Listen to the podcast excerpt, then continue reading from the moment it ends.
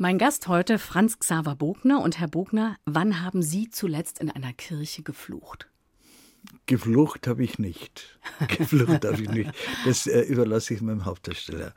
Äh, ich glaube, dass ich nie geflucht habe. Ich war viel in Kirchen, weil ich ja Ministrant war und äh, immer wieder mal mit diesen ganzen Feierlichkeiten, mit denen man konfrontiert ist. Aber geflucht habe ich selber nicht.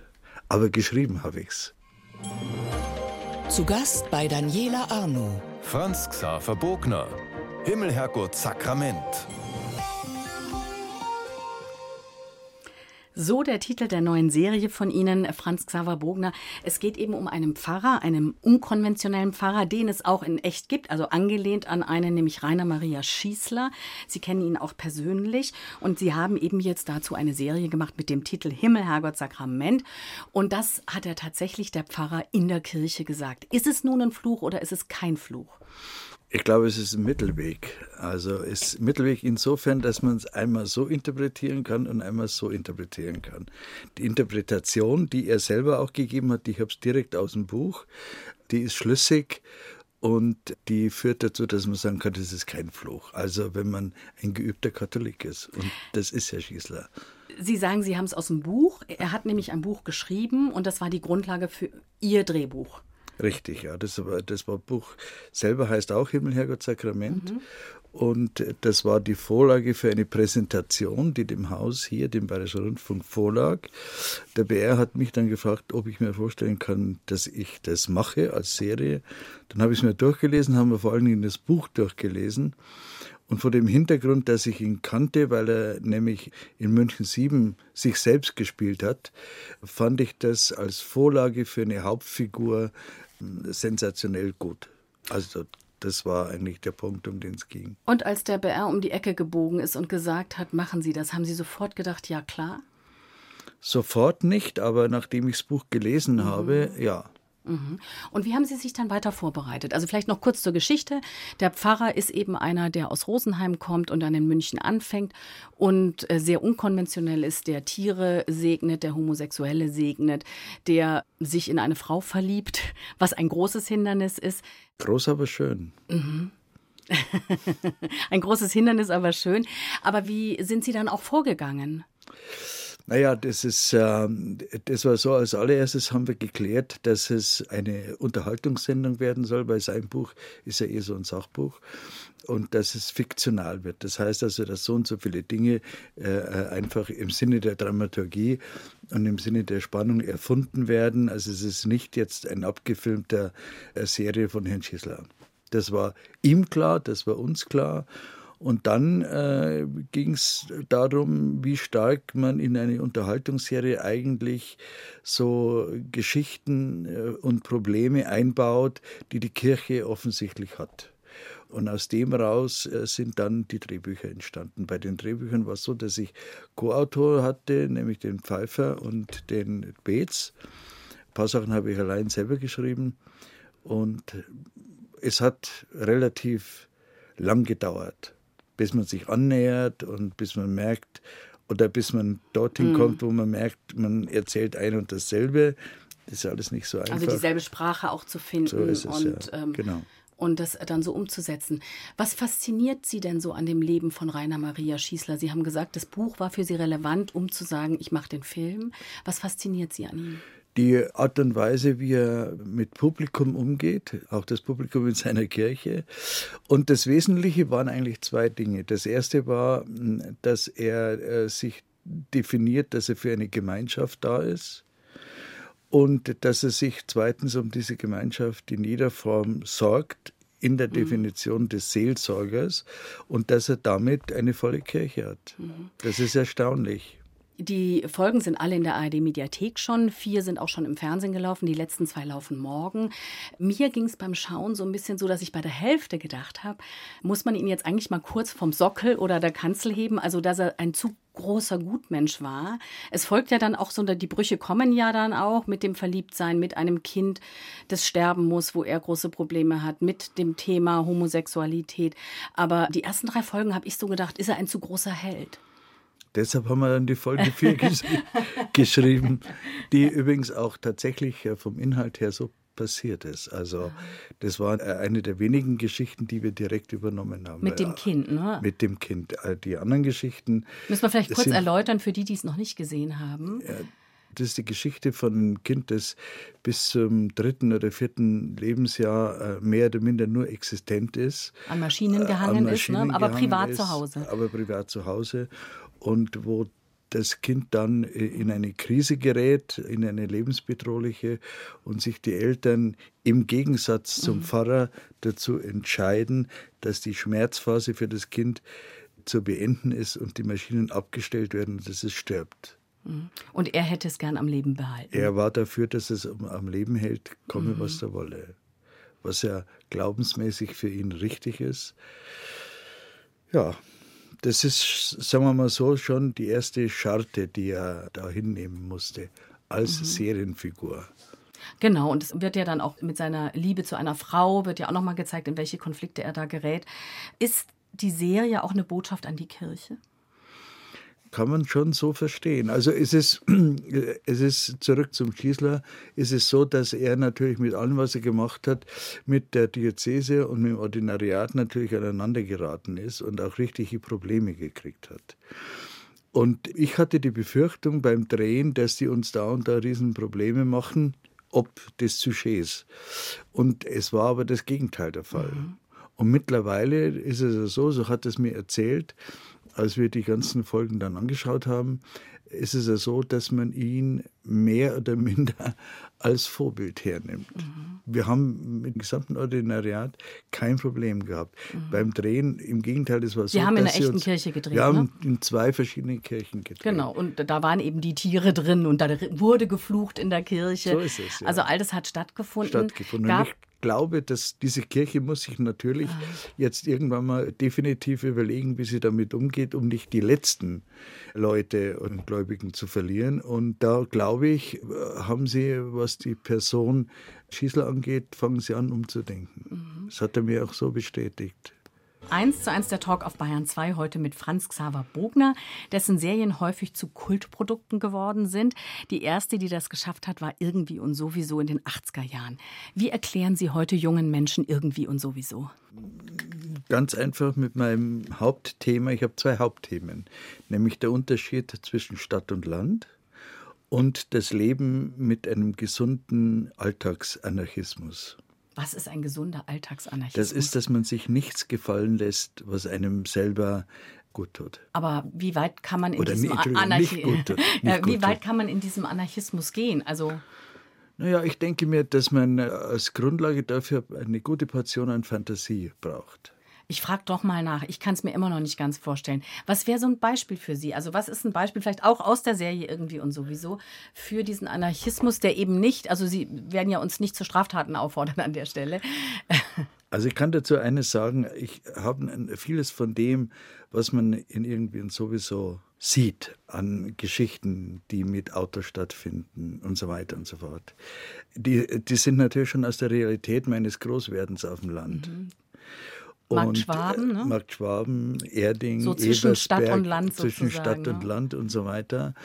Und ich habe damals schon mal gesagt, wenn ich jetzt das so schreiben würde, wie es tatsächlich war, dann würden Sie mich nach der Vorführung einsperren. Ah, okay, dann rufen Sie doch also, gegebenenfalls zu Straftaten auf. Nein, es ist ganz einfach so, das ist natürlich ein gemilderter ja. Blick ja.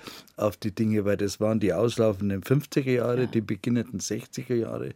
Da war alles immer ein gutes Stück rauer, das war alles noch besetzt von den Amerikanern die äh, schon auch, nachdem sie aus Korea zurückkamen und in Erding zurück waren, eine andere Lebensart gehabt haben. Also ich habe immer gesagt, äh, als ich im Gymnasium war, 60, 61, war mir der Geruch von Marihuana, der aus den Kneipen kam, war mir das schon bekannt oder so. Und ich musste dann lachen, als ich nach München kam und die dort 65, 66 so täten, als hätten sie die Welt erfunden. Also dass das Land, also das ist, finde ich, so ist so eine Botschaft von irgendwie und sowieso, nämlich das Land kann auch cool. Sehr cool, ja, ja, klar. Und auch 68er. Ja. Und auf dem Land ist es auch manchmal so, dass man, wenn man nichts sagt, Er wirkt es cool, aber dort ist es auch oft so gemeint. Es sind äh, zwei Menschen, die in dieser Serie mitspielen. Elmar Wepper ist kürzlich gestorben. Das hat sie sicher sehr getroffen. Und, äh, das habe ich erst einmal halbe, einen halben Tag nicht geglaubt. Ich dachte, das Ach, ist eine Fehlmeldung. Also ich will das jetzt nicht äh, so hochreden, aber ich dachte, da haben sie irgendwie den Vornamen oder was verwechselt, weil ja mhm. der Bruder ist ja viel, viel kränker gewesen mhm. und so weiter. Aber dann mittlerweile musste man es dann glauben und äh, ich habe ja vieles auch danach mit dem Elmar gemacht und so. Und das ist äh, schon ein Verlust. Nicht nur jetzt berufsmäßig, sondern auch emotional, persönlich. Ich kannte ihn ja sehr, sehr gut. Waren Sie befreundet? Und, ja, kann man sagen. Mhm. Kann, kann man so sagen. Das ist befreundet mit großer Distanz. Wo, wobei ich auch denke, wenn man mit jemandem so zusammenarbeitet, lernt man sich auch extrem gut kennen. Auch wenn man nicht befreundet ist, aber man lernt sich sehr, sehr gut kennen. Ja, das ist aber manchmal ist das eine Einwegstraße. Das ist so, wenn ich ein anderes Beispiel hernehmen darf, war das die mit Kaffee Meinet und Hallhuber. Mhm. Das heißt, als der Erich gestorben ist, auch viel zu früh und so weiter, war es ja so, dass ich ihn natürlich viel besser kannte, wie er das gedacht hat oder umgekehrt war. Mhm. Weil ich ja im Grunde genommen über 140 Folgen gesessen 147 bin. 147 waren es, glaube ich. 147 ne? Folgen da gesessen bin und mir mehr oder minder mhm. seine Person, Persönlichkeit eben im besten Sinne des Wortes ausgebeutet habe, damit er das wird oder wurde, was er dann war. Eine, einfach eine exzellente, personifizierte Serienfigur. Was macht eine exzellente personifizierte Serienfigur aus? Dass er in einem guten Verhältnis persönliche Dinge, das geht bis mhm. ins Gestische hinein, so zulässt dass er nicht kommt und irgendeine Rolle runterreißt oder sich was überlegt, wie mache ich die jetzt so spannend oder so, sondern dass er Persönliches so zulässt, dass es noch angenehm ist und er sich mhm. selber nicht verrät, weil das Schlimmste, was man meines Erachtens machen kann oder was Regisseure machen können, ist, dass sie nur um irgendwas Außergewöhnliches zu machen, Figuren verraten. Mhm. Also das ist schwer zu erklären. Also das heißt auch äh, für Sie in der Regie eine Gratwanderung zwischen die Persönlichkeit nutzen und zulassen, gleichzeitig aber natürlich in eine Rolle. Vollkommen schlüpfen. richtig, genau so ja. ist es.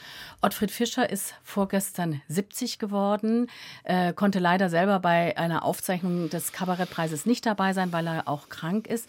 Wie geht es Ihnen damit zu wissen, dass auch einer, mit dem Sie so eng zusammengearbeitet haben, dann sowas nicht wahrnehmen kann? Naja, ich meine, äh, das, was ich am Ottfried einfach am meisten schätze, ist die Art und Weise, wie er sich nicht unterkriegen lässt. Mhm. Selbst von dieser Krankheit nicht. Und wie er da versucht, äh, das auch aus der oder der Situation, die ihn die Krankheit aufzwingt, auch noch was Komisches äh, rauszubekommen. Das heißt also, der ist trotz dieser Krankheit weiterhin sehr vital. Das schätze ich besonders an ihm. Er ist ein Kämpfer. Mhm. Sind Sie ein Kämpfer ja. oder müssen Sie gar kein Kämpfer sein? Naja, gut, also ich meine, sagen wir mal, die Widrigkeiten, die sich durch dieses ewige Kämpfen ergeben, die gehen mir natürlich eher auf die Nerven. Aber wenn ich äh, das haben will, was ich will, dann äh, würde ich sagen, ja. Sie wollen auch immer gerne oder wollten immer gerne Heindling haben. War das schwer, ihn zu kriegen oder sind Sie auch an der Stelle befreundet und so eng zusammen, dass Heindling und Sie ein fast unzertrennliches Team sind? Also die beiden Namen hängen insofern zusammen, nämlich Elmar Wepper und Heindling, als beide die Trauzeugen waren von unserer Ehe. Äh, Über 40 und, Jahre, ne? Ja. Mhm. Und mit Jürgen ist es so, dass das Gegenseitige zwischen ihm und mir, ist, äh, anders gesagt, es gibt Bilder, die wären in ihrer Wirkung ohne Heindling nicht möglich, aber auch umgekehrt. Mhm. Und das ist etwas, was man sich nicht erdenken kann, was man sich nicht erzwingen kann, sondern das passiert oder passiert nicht. Zwischen Jürgen und mir ist es passiert. 1 zu 1, der Talk auf Bayern 2. Daniela Arno im Gespräch mit Franz Xaver Bogner, Spezialist für schlitzohrige Strizis. Da muss er irgendwie lachen. Warum? Ganz einfach, Schlitzohrigkeit gehört dazu, um diesen äh, alltäglichen Anarchismus gut durchzuführen. Gehört er auch dazu, um Drehbücher zu schreiben, Filme zu machen? Ich denke schon, ja.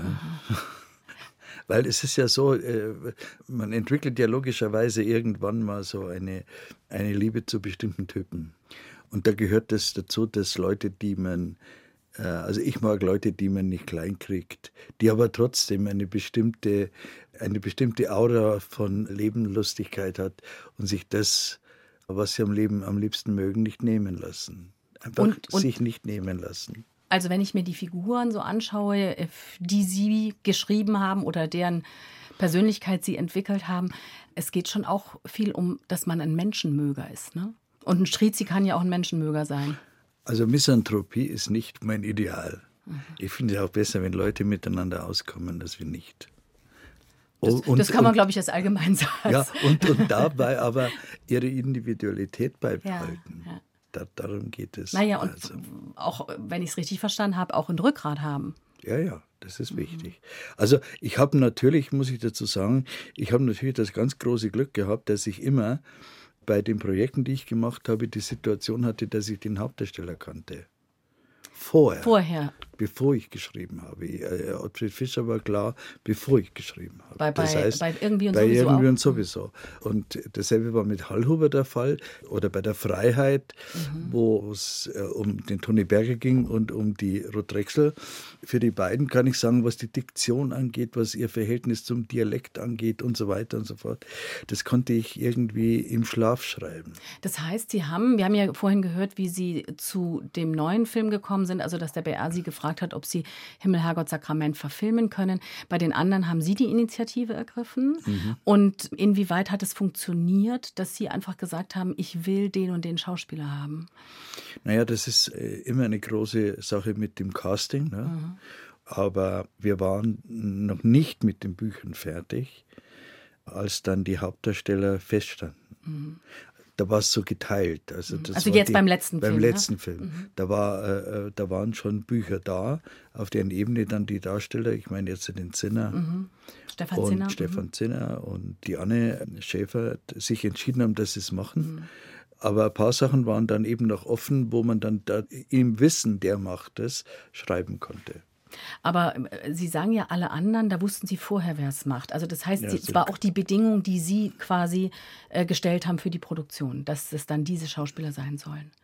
Richtig.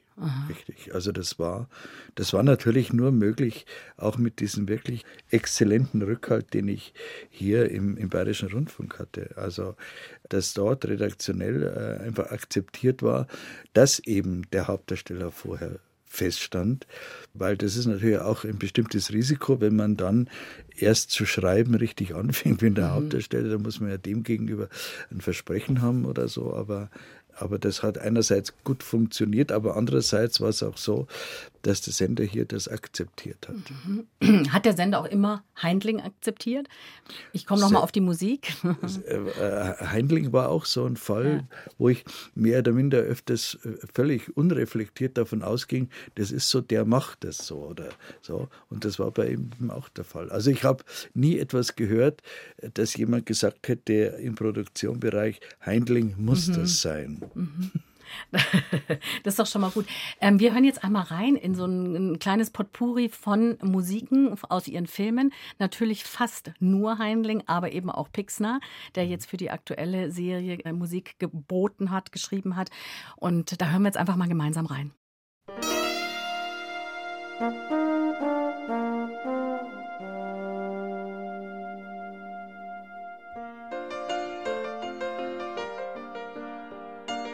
ich was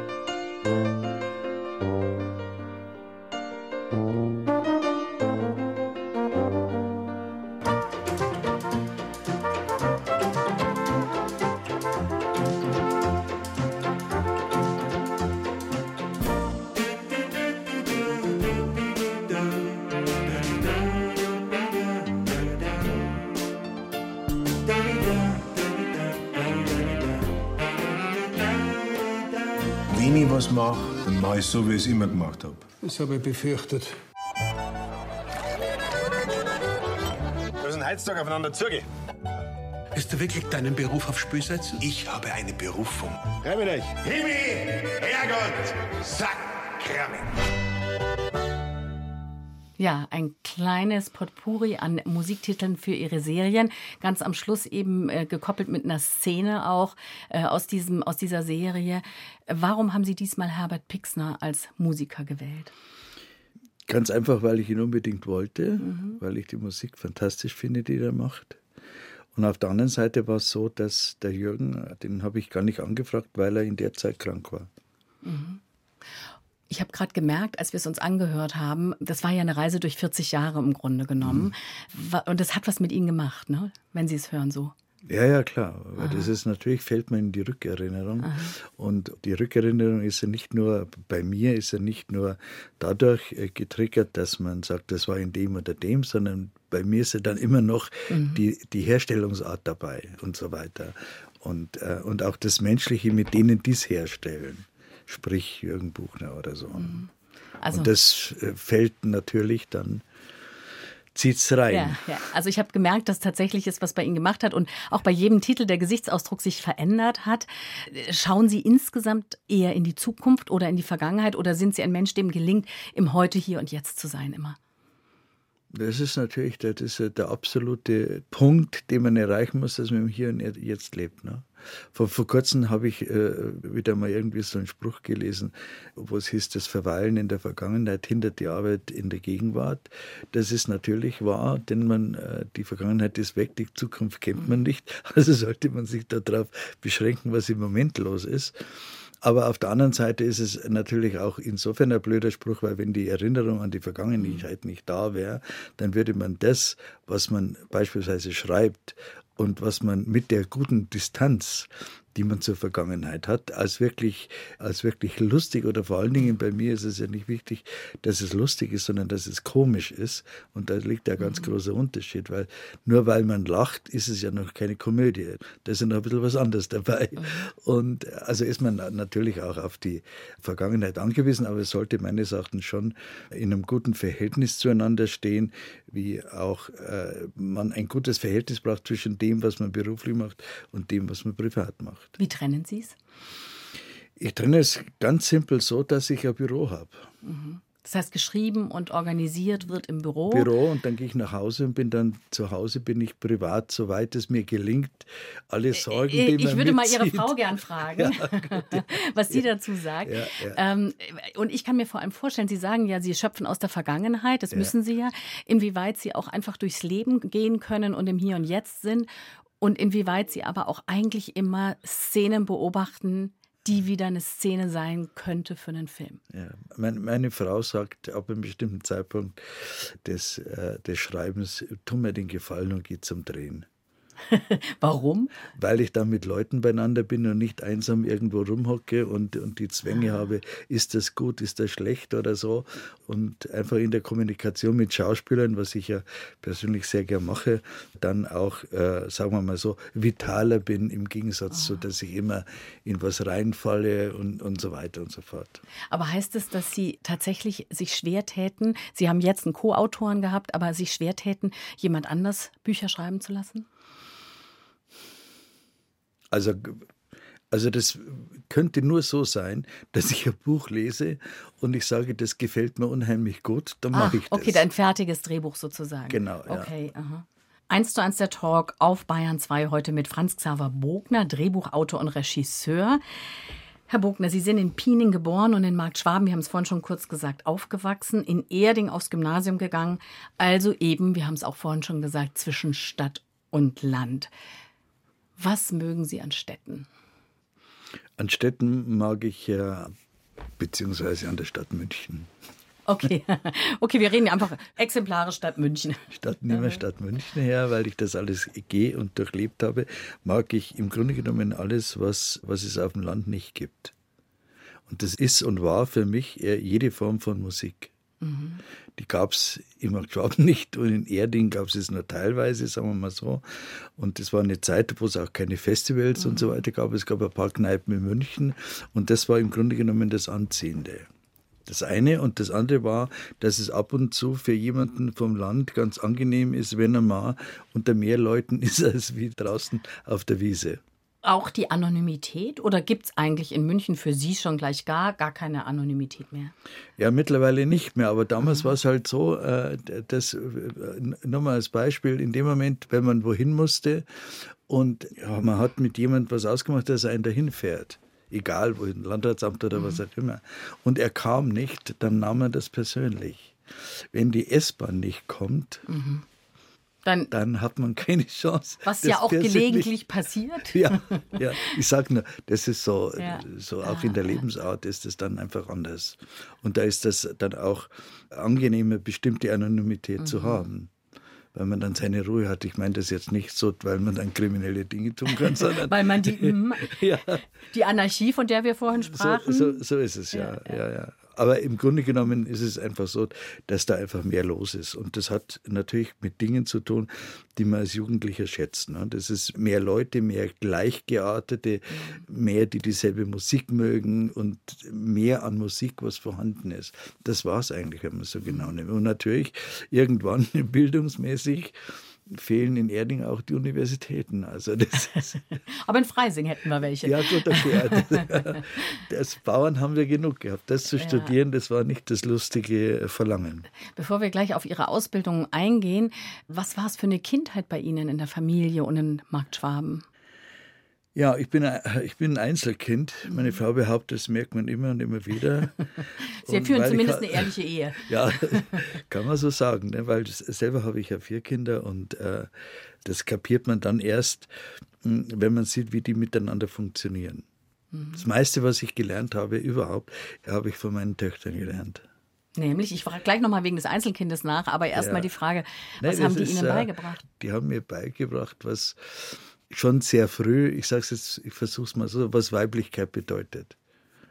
Das sind durchaus auch Dinge, mhm. wenn man dann rückreflektiert, was man als Jugendlicher so getrieben hat oder so und auf was man auch so wunderbar reingefallen ist und sieht dann an der eigenen Tochter mit drei, wie die das schon schaukelt und dergleichen mehr, finde ich einfach klasse. Mhm. Aber was bedeutet das? Also was haben Sie sozusagen an eigener Reaktion oder Wahrnehmung dann geändert? Nee, das nicht. nicht ne? Nein, ich hatte das immer als, als Vater das Gefühl, dass ich das so sagen kann, als wäre ich fast neutral, fast.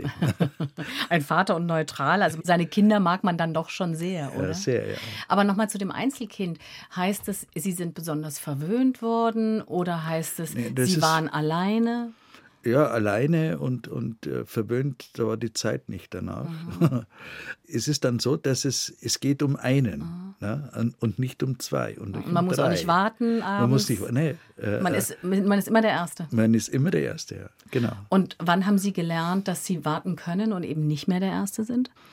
Im Zuge des Älterwerdens, wobei ich da die letzteren Phasen hernehme, ehrlich gesagt, weil es ist ja dann so, irgendwann merkt man auch, dass sich die Situation doppelt, wenn man Regie macht. Ne? Mhm. Steht man auch immer vorne ja. und muss angeblich sagen, jetzt so und das und, und so weiter und so fort. Vorher muss man sich überlegen. Aber da merkt man dann schon, dass es auch andere Meinungen gibt und, und, und so weiter. Aber Einzelkind ist, ist, ist eine Schicksalsfrage. Plus und Minus. Und Sie sind aber froh, dass Sie selber vier Kinder haben? Ja, sehr. Mhm. Also mit drei Kindern ist es so, die direkt in der Familie sind. Und das ist, äh, da möchte ich keine Minute, die ich da verbracht habe, missen. Und das ist auch mein ganzer Fokus, äh, der ne neben dem Beruf. Äh, waren Sie ein präsenter Vater? Präsent? Mhm. Ja, natürlich äh, nicht immer das ist schon, der Beruf ist schon so, dass man präsent in dem Sinne, dass ich äh, nachmittags um drei in der Lage bin, mir anzuhören, äh, was die Probleme in der Schule sind oder, oder mhm. auf dem Schulhof sind oder wenn es Schlägereien oder was ähnliches gibt, der nicht da war, weil da war ich beim Drehen. Mhm. Weil ich habe wirklich sehr, sehr viel gedreht in meinem mhm. Leben. Und das ist alles der Verdienst meiner Frau. Also die hat das mhm. wirklich bravourös gelöst, weil die sind alle relativ problemlos in ihre Wunschberufe hineingerutscht und haben dort auch wirklich einen Erfolg. Wer macht Film? Keiner. Mhm. Bedauern Sie es? Nein, ich bin mhm. so froh. Mhm. Ich bin so froh, dass mir das erspart geblieben ist, dass man jemanden, wenn man selber Film macht, wenn man selber einen bestimmten Bekanntheitsgrad hat, dass man dann jemand, der eigenes Kind protegieren muss und so weiter. Das ist Ja, und dass dem auch lustig. nicht nachgesagt wird, er ist es ja nur geworden, weil oder er steht immer im Schatten seines Vaters. Das oder meine so. ich, ja, ja, ja. Die haben alle, die haben alle sehr, sehr früh gewusst, was sie werden wollten und haben es dann auch. Ich glaube, Jura ist auch dabei, ne? Es ist Jura dabei, es ist Medizin dabei und es ist Journalismus dabei. Ja, das ist doch eine gesunde Mischung. Ja. Kann Ihnen alles dienen. Eine Stunde, zwei Menschen im Gespräch auf Bayern 2. Daniela Arno trifft Franz Xaver Bogner, Regisseur und Drehbuchautor. Ja, und mit ihm habe ich gerade Stefan Zinner gehört, ein Song von ihm, der auch auf bayerisch gesungen ist. Insgesamt ist ja auch die Serie sehr bayerisch. Alle ihre Serien sind sehr bayerisch. War das quasi schon in die Filmhochschulen-Wiege gelegt, dass Sie ein bayerischer Geschichtenerzähler werden? Naja, es ist so, dass ich natürlich äh, vom Kommenderweise über, die, über das äh, Praktikum und dann an der Filmhochschule selber eigentlich äh, nie was machen wollte, was Bayerisches. Weil man ist von, der, von den großen Filmen geprägt, man ist von der Literatur geprägt und so weiter. Und das kam mir irgendwie nicht in den Sinn. Und dann war es so, dass ich eine Produktion, da- dass ich angefangen habe, in einer Firma als Herstellungsleiter zu arbeiten. Und dann gab es eine Produktion. Und in dieser Produktion ist alles schiefgegangen, was vorbereitet war, inklusive der Regie. Und dann musste ich, das ging also sozusagen über drei Tage hinweg, Katastrophenstimmung. Dann habe ich keine andere Wahl gehabt, als dass ich selber, selber mache. Und das war eine bayerische Kleinserie mit dem Karl Obermeier, mit der Marianne Lindner, hieß Familie Meier. Und dann waren noch sechs oder sieben Bücher offen, dann habe ich die Bücher geschrieben. Und äh, dieser Irrtum, der dauert bis heute an. Ich würde auch nichts anderes wollen, weil ich habe einfach gemerkt, wie toll es ist, wenn man wirklich bayerisch einsetzen kann. Und das ist einfach so eine gefühlvolle Sprache mit sehr viel Sentiment. Und am stärksten ist sie ja sowieso, wenn man nichts sagt. Haben Sie vorhin schon mal gesagt, ne, dass es am stärksten ist. Warum wollten Sie eigentlich keine bayerischen Sachen machen? Also was war der Hintergrund, einfach vorher zu sagen, nee, ich will das auf keinen Fall machen? Nein, also es war keine Gegenhaltung des, Ge- gegen das Bayerische. Es gab ja damals schon vom Helmut Dietl die Münchner Geschichten und so weiter. Das, äh, ich war einfach so eingestellt. Also ich dachte, Und Sie haben ja auch nicht äh, Regie oder Drehbuch studiert, ne? Das war ja Dokumentarfilm. Nein, ich habe äh, ich hab schon Regie, Fernsehregie studiert. Das war die Abteilung 5 an der Filmhochschule. Äh, eines war klar, dass ich immer Film machen wollte, aber es war nie von der Sprache her bayerisch besetzt, der Wille, es zu tun. Und dann rutschte ich eben durch den eben geschilderten Vorfall in diese Verlegenheit hinein und diese Verlegenheit, da habe ich ja gesagt, die dauert bis jetzt an, weil mittlerweile ist es so, dass ich eigentlich keine Lust hätte, mich sprachlich äh, ununterbrochen so, ich finde einfach Schriftdeutsch zum Teil so eckig und so weiter und ich mag das Bayerische so gern. Dass ich, mittlerweile ist es auch so, dass ich es ein bisschen salonbayerisch reden lasse. Früher war Damit es auch deutschlandweit verstanden Ja, wird. genau, ja. Wäre ja gut, wenn die Leute ja. im Norden es auch ein bisschen anschauen. wissen, wovon die reden. Ja. Und, äh, aber so ist es. Es ist, ist eine schöne Sprache. Sprechen Ihre Kinder, weil wir hatten es ja gerade von Ihren Kindern, sprechen die auch bayerisch? Sie sprechen grundsätzlich, können sie bayerisch, wollen wir es so sagen, sind aber beruflich so unterwegs, dass äh, es wahrscheinlich merkwürdig auffiele, wenn sie zu sehr in den Dialekt verfallen würden. Das heißt, Sie, Sie haben das gute Hochdeutsch äh, gut gelernt und wahrscheinlich die Enkelkinder dann erst recht, oder? ja, wobei äh, einer dabei ist, der Lust an der Sprache hat, man merkt es dann. Ein Enkelkind. Ja, genau. Wie viel sind's? Äh, drei. Auch schön. Ja, zwei Buben und ein Mädchen. Aber da sage ich jetzt mal, Sie haben vorhin gesagt, Ihre Frau hat die Kinder so wunderbar durch die Kindheit gebracht. Großväter entdecken das ja dann auch später mal, dass sie sagen, ach, als Großvater habe ich eigentlich viel mehr Nähe gehabt. Äh, sagen Sie das auch? Naja, das ist, es ist eigentlich logisch, dass man sich da zurückziehen kann und sämtliches an Pädagogik streichen kann, weil das hat ja dann die Tochter. Ach so, die Anarchie, ich vergaß. Ja, so ist es. Ja, Genau, bei den, Enkel, Ja, bei den. Kindern nicht, aber bei den. Enkeln gerne. Ja, ja. Das ist aber, ich denke, alles, was ich in der Richtung kenne, ist ähnlich. Mhm. Ist, ist ähnlich. Aber man kann ihnen einfach die Idee mehr Raum lassen. Mhm. Wir haben auch schon über Ihre Frau kurz gesprochen. Sie sind äh, über 40 Jahre verheiratet. Hm. Was ist das Rezept von Ihrer Ehe? Also wir haben das wirklich, wir haben das Glück, dass wir ein relativ großes Haus haben. Und ich will es einmal so sagen, und da hat eigentlich jeder von uns, also Sie wie wohl auch ich, die Möglichkeit, sich äh, zurückzuziehen. Da sieht man, ne, auch wenn man insgesamt äh, schaut, was für Konflikte es in Ehen gibt, jetzt auch mit Corona war es ja, ja, sehr, sehr schwierig, was für ein Luxus es ist, wenn man Raum hat. Ja, ja, ich denke mir das manchmal, wenn man dann krank ist und du musst dich dann sozusagen in ein gemeinsames Ehebett legen, wo du keine Fluchtmöglichkeit hast, um den anderen in Ruhe zu lassen oder nicht anzustecken. Mhm. Das ist ja ganz einfach alles.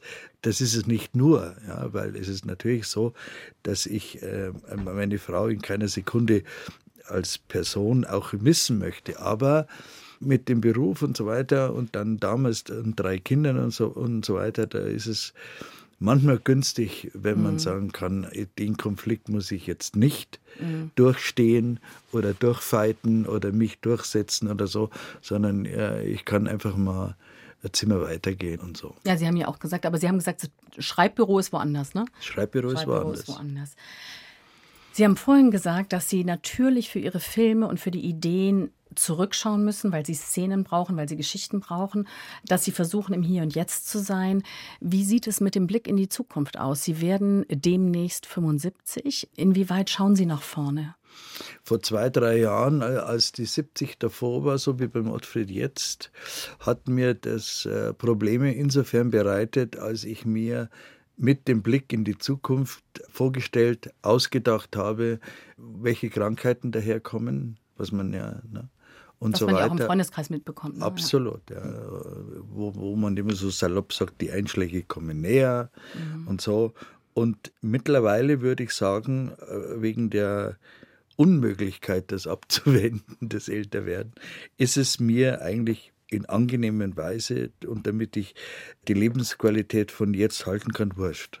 Mhm. Weil du kannst ja nichts machen, das geht, das geht ja nicht. Also das ist, ich kenne Leute, die sind so paranoid, dass sie alle Monate zum Arzt rennen, prophylaktisch hoffentlich ist da nichts, da nichts, da nichts, da nichts und so weiter. Das geht nicht. Man macht sich dann im Härtefall so diese letzten Jahre, die man hier ist, wo man sich eigentlich bewusst werden mhm. muss, dass das die letzten Jahre sind und nicht so verblödet auf Jugendlichkeit macht. Also der einzig depperte Spruch, im Hirn bin ich äh, jung, ist äh, Quatsch. Ne? Also, äh, und vor allen Dingen in einer Form, wo ich nicht mehr jung sein will. Mhm. Also ja, das ist äh, man muss einfach, es gibt ein sehr schönes bayerisches Wort, was ich selten einsetze, aber was, was schön einen bestimmten Zustand beschreibt, und zwar lässig. Mhm. Lässig ist eines meiner Lieblingswörter. Dann verwende ich es nur ganz Das heißt, selten. Sie versuchen selber lässig zu sein. So ist es. Ja. Das ist doch ein wunderbares Schlusswort heute. Ich sage vielen lieben Dank, Franz Xaver Bogner, heute hier in Bayern 2. Morgen in 1 zu 1 der Talk die Klimaaktivistin Luise Neubauer im Gespräch mit Anja Scheifinger.